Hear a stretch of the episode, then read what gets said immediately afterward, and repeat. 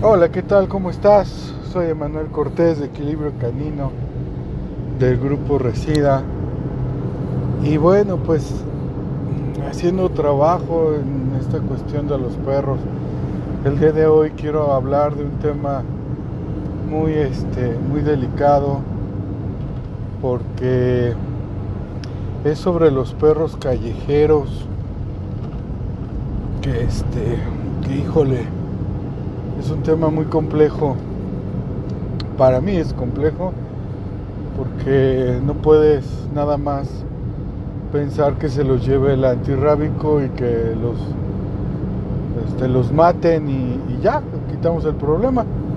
He venido hablando de la tendencia responsable y este este capítulo me gustaría tocar este tema porque eh, precisamente tenemos un grupo, una agrupación que se llama Resida y en el cual pues obviamente eh, tratamos de ayudar.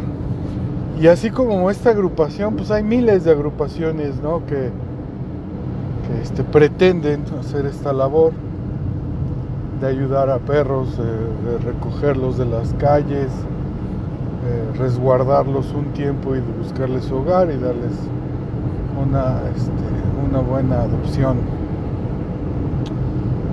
eh, a nivel a nivel nacional pues existimos miles y miles de grupos que, este, que nos dedicamos a hacer esa, esa noble labor más sin en cambio creo yo que el problema o la solución del problema no es este. Porque por cada perro que rescatemos hay 10, 20 más en la calle. Porque por cada perro que que le encontremos un hogar, 20 más ya están fuera, ya están en la calle o nacen este pues, en una camada. Imagínate cuántos perritos pueden nacer. De, de 4 mínimo a 7, 8, hasta 12 perritos. Este, ese es otro punto del por qué esterilizar a, a tus perros, ¿no? Eh, pero bueno, entonces es difícil. Eh, se cree y se considera que uh, poder hacer campañas de esteriliza esterilización eh, pueda ayudar eh, siempre y cuando lleves a un perro de la calle. Eso podría ayudar muchísimo porque el perrito de la calle va a tener una vida, eh, pero ya no una vida productiva o reproductiva, más bien va a tener una vida productiva pero lejos de eso va a ser este ya no va a poder reproducirse. Entonces puede ser una solución a largo plazo sí. Este pero vuelvo a lo mismo esos son posibles soluciones porque al final de cuentas el perrito pues regresa a la calle regresa a hacer su vida. Y espero que me entiendas, yo no, yo no odio a los perros, pero trato de estar en una cuestión de, equilibrio.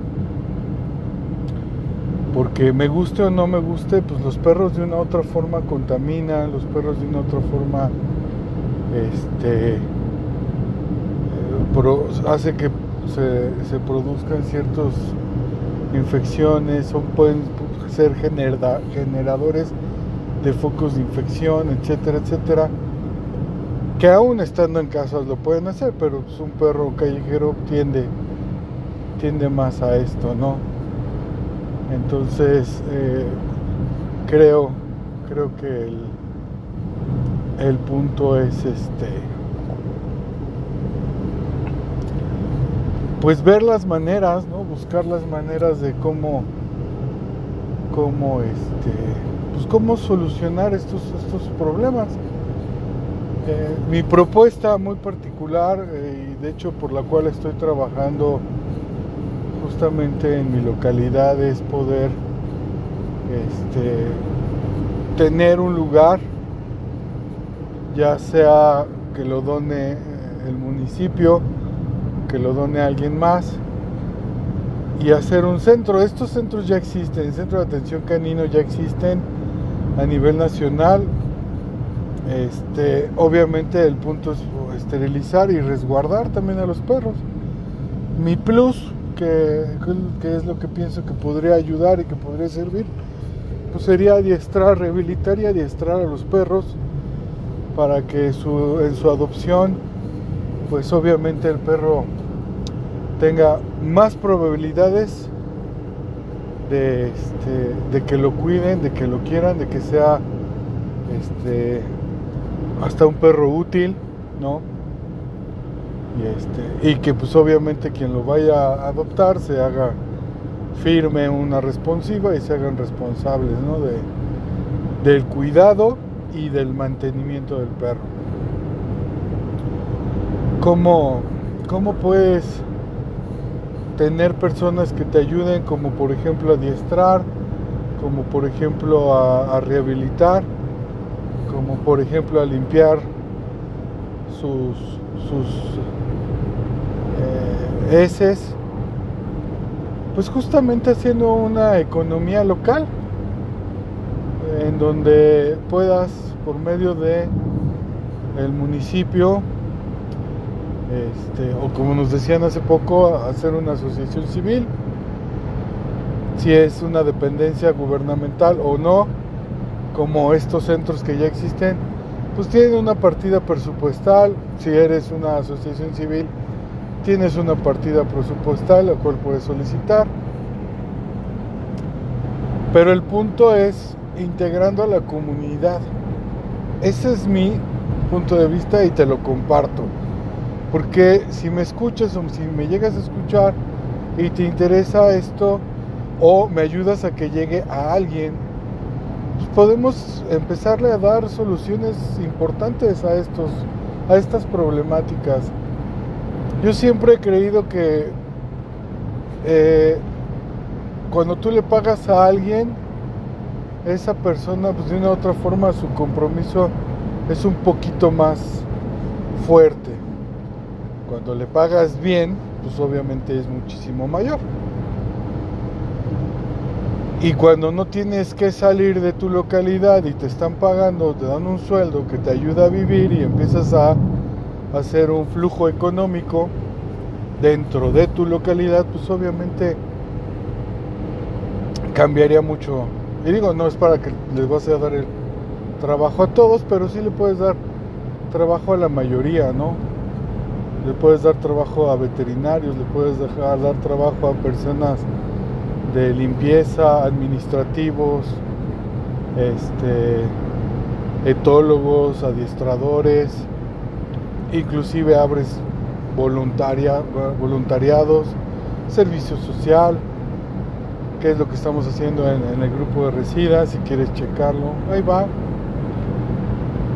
Pero abres las puertas para que trabaje la comunidad y la misma comunidad se dé cuenta, uno, que por medio de los perros pueden generar ingresos y dos,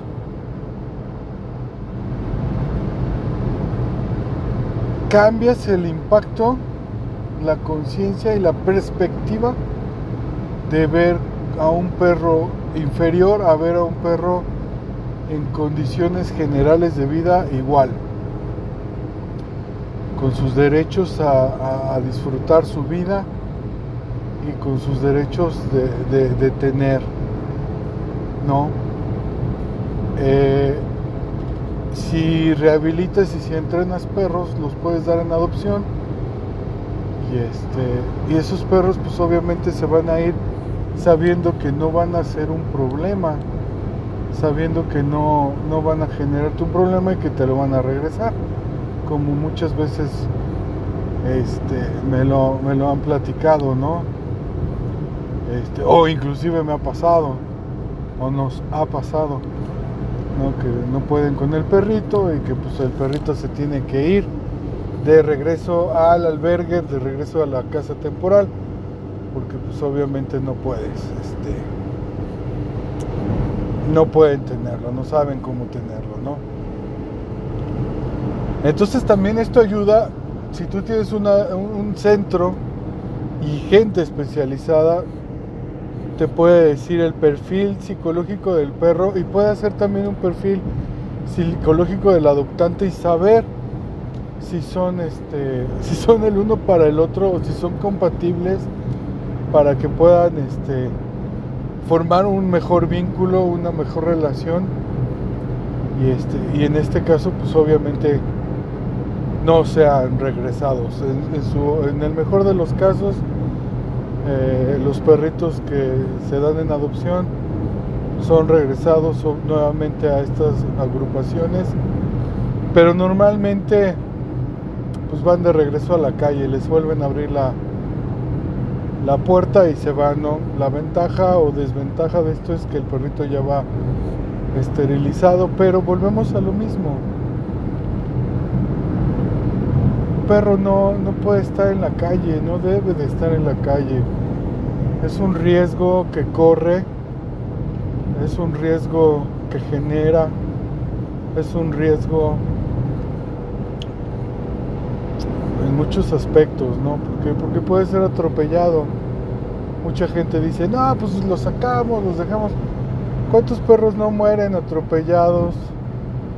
¿Cuántos perros no se hacen agresivos por esta pinche gente estúpida que, los agrede y que les enseña, les condiciona que el hombre o el humano es agresivo y obviamente pues cuando ven a otro hombre, otro humano, pues por esta condición que ya traen, este, pues antes de ser atacado, pues empiezan a ser este ellos los que los que eh, inician esta agresión, ¿no? Eh, los perros sí pueden llegar a ser agresivos de nacimiento por cuestiones este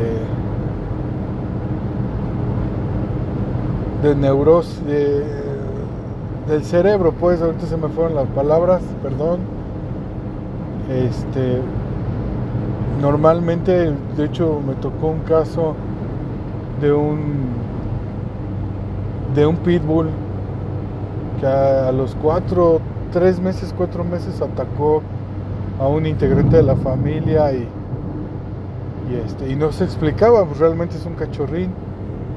Este, lo llevaba a una escuela de, adiestramiento, de hecho en la escuela que, que trabajé o hice mis prácticas prácticamente. y este, y pues no, se detectó que realmente el perro no era una agresión, sino tenía un problema en el cerebrito, de hecho tenía hasta, inclusive se le veía una malformación y este, y pues sí, obviamente ese perrito siempre iba a ser agresivo con todas las personas y pues no tenía una como tal una solución eh, de rehabilitación o de adiestramiento. Probablemente sí en una cuestión clínica y médica, ¿no? Que eso es importante siempre trabajar en conjunto.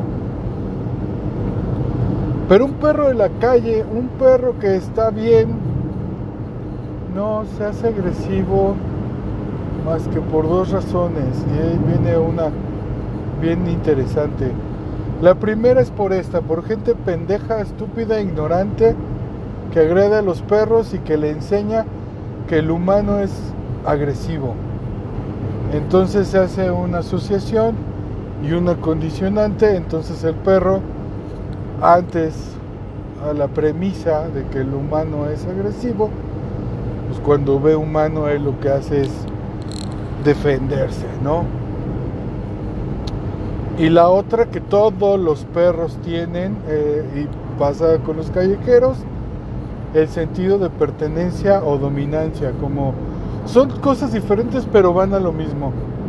¿Por qué? Porque su territorio lo hacen propio, se lo adjudican y obviamente lo defienden. ¿Qué pasa con esta gente eh, de buen corazón, de una otra forma, que, le gusta tener a los perros, este, a darles de comer a los perros de la calle, a medio cuidarlos, medio atenderlos? que estos perros se adjudican y se apropian de la calle. Y entonces cuando un humano diferente pasa, pues obviamente lo que hace el perro es esto es mío, esto yo lo cuido, mi humano aquí me da de comer, no queremos intrusos. Entonces, lo que les decía en los capítulos anteriores, amar a los perros, querer a los perros no te hace saber de perros, ¿no? Entonces esta, esta condicionante de, de que nosotros por pues, cariño, cuidados y por esta cuestión tan difícil que no la critico, pero que dicen, le doy de comer, pero es que ya no lo puedo tener, ya no lo puedo meter, ¿no? O es que es de la calle, o esto, cualquier cosa, y se entiende. Este, pues también de una u otra forma perjudica al perro, porque el perro se apropia, se, pues le sale esta cuestión de, de por la cual fue domesticado y dice, pues tengo que cuidar donde me dan de comer y quién me da de comer, ¿no? Hagan la prueba de seguramente algún vecino conocido hace esto o tú si me estás escuchando y este y dime si no llega alguien y pues se le avienta, no sé. Pues de mínimo le meten un sustito ladrándole, ¿no? Hay perros, así como hay temperamentos en los humanos, igual los perros, perros que pueden nada más, se le llama perro centinela, que ladra, ladra, ladra y ladra y ladra y pues nada más avisa, ¿no? Está avisando que llegó el intruso y está el otro perro que pues llega, ladra y muerde, ¿no? O ni siquiera ladra y llega y muerde. Entonces, eh, ¿Qué hacer en estos casos? Bueno, sí se puede hacer muchas cosas, se puede trabajar. Eh, no lo voy a decir ahorita porque mi intención no es este, que, que, que trabajen al perro, pero con mucho gusto podemos hacer otro podcast de qué hacer con esta situación. Si ya la tienes, escríbemelo, pregunta. Y este y si a mucha gente le interesa, pues claro que sí lo, lo podemos este, lo podemos trabajar, lo podemos este, tratar en otro capítulo.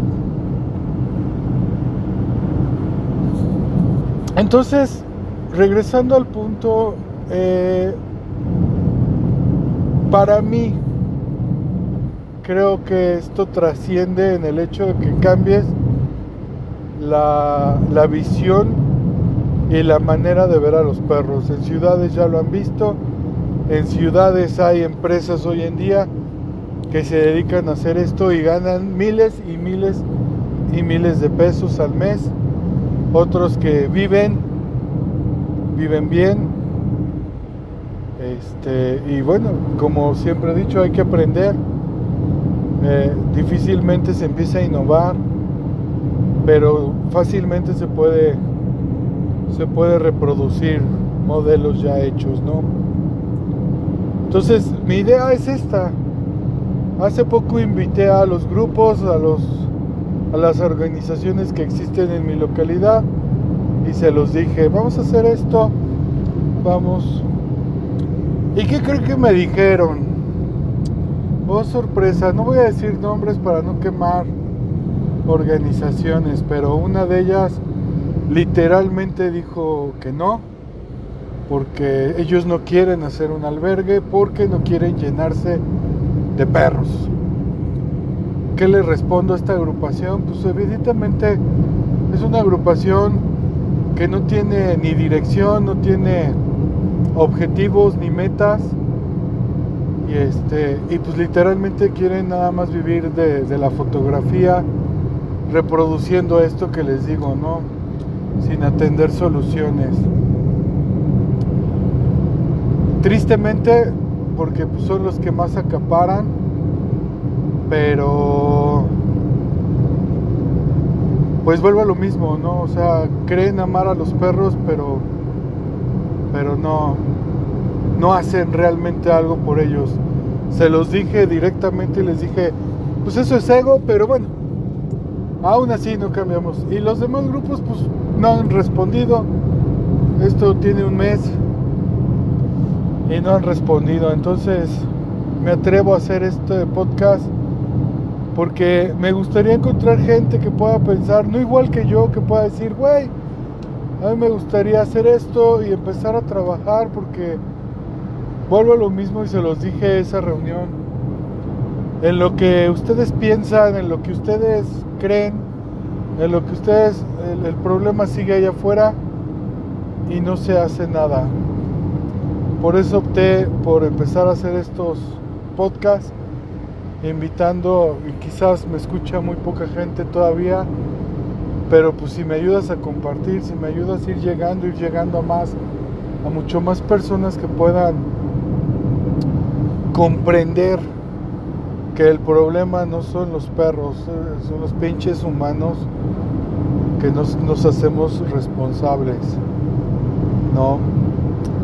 Eh, me gustaría mucho poder trabajar y poder encontrar personas que no piensen igual que yo, pero que tengan las mismas ganas de trabajar, pero sobre todo que tengan esta mente de, apertura de decir, eh, esto no es el problema, vamos a atender o comenzar a atender el problema, ¿no?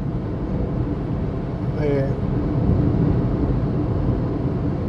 hay perros que ya no salen, por la edad hay perros que ya no son candidatos de, que los adopten por problemas psicológicos, por problemas este, fisiológicos también. Y por eso es importante tener siempre un lugar en donde poderlos tener ingresos económicos mensuales, que como siempre lo he dicho, los donativos son bien bonitos, son bien padres, son bien chidos, pero pues de repente la gente se cansa y es muy cierto, ¿no? Se cansa de decir, güey, no mames, es que esto llevo dos años dando y dando y no resuelves nada. Pues sí, exactamente. Entonces, los invito a donar, los invito a cooperar, los invito sobre todo a trabajar, a trabajar en mejorar nuestras nuestras condiciones de vida con los perros, mejorar las condiciones de vida de los perros, ¿no? Y, y si esto, que lo digo muy abiertamente, te da la oportunidad de vivir, pues qué mejor, ¿no? Yo veo mucha gente hoy día que youtubers, influencers y hasta gamers que viven mucho mejor hacen lo que quieren y ahí no los cuestiona, ¿no? Entonces si en esta labor puedes vivir bien o vivir y ayudar a vivir a otras personas, pues ¿por, qué, ¿por qué tiene que ser condenable? Si al final de cuentas los perros también van a vivir bien, ¿no? Ojalá que esto cambie un poco el, el esquema, el punto y y realmente se pueda hacer un modelo, un modelo, yo lo llamo un modelo empresarial sin fines de lucro en el sentido de que no vas a lucrar eh, pidiendo donativos, vas a lucrar porque estás haciendo una pinche empresa, un negocio respaldado por medio para que se dé el cuidado de los perros, ¿sí me explico? si hace negocios ya de la basura, si hace negocio ya de este de cosas que ni imaginas, ¿por qué no ayudar? Aparte mucha gente dice, vamos a hacernos responsables con el medio ambiente, bueno, una empresa que pueda hacerse responsable por los perritos que, que la pinche gente irresponsable tira, pues creo yo que podría funcionar, no lo sé y estaré trabajando en eso. Dime si estoy muy pendejo. Dime si estoy muy fumado o no, pero no dejes de escribir tu, tu comentario. Vuelvo a lo mismo, te agradezco infinito que me escuches y ojalá que podamos hacer algo pronto. Mis redes sociales, Equicanino Facebook, Resida Facebook, equilibriocanino arroba gmail.com. Yo soy Emanuel de Equilibrio Canino y Resida. Te agradezco mucho haberme escuchado y espera el siguiente podcast. Que tengas buen día. Hasta luego.